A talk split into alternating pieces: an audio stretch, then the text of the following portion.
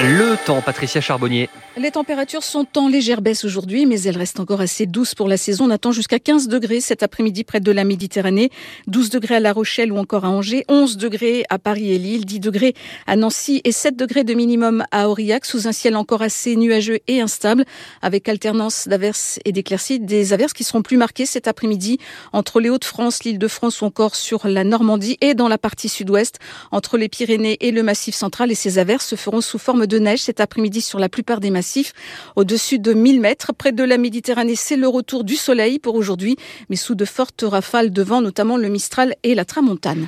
Patricia Charbonnier, France Info, 10h30.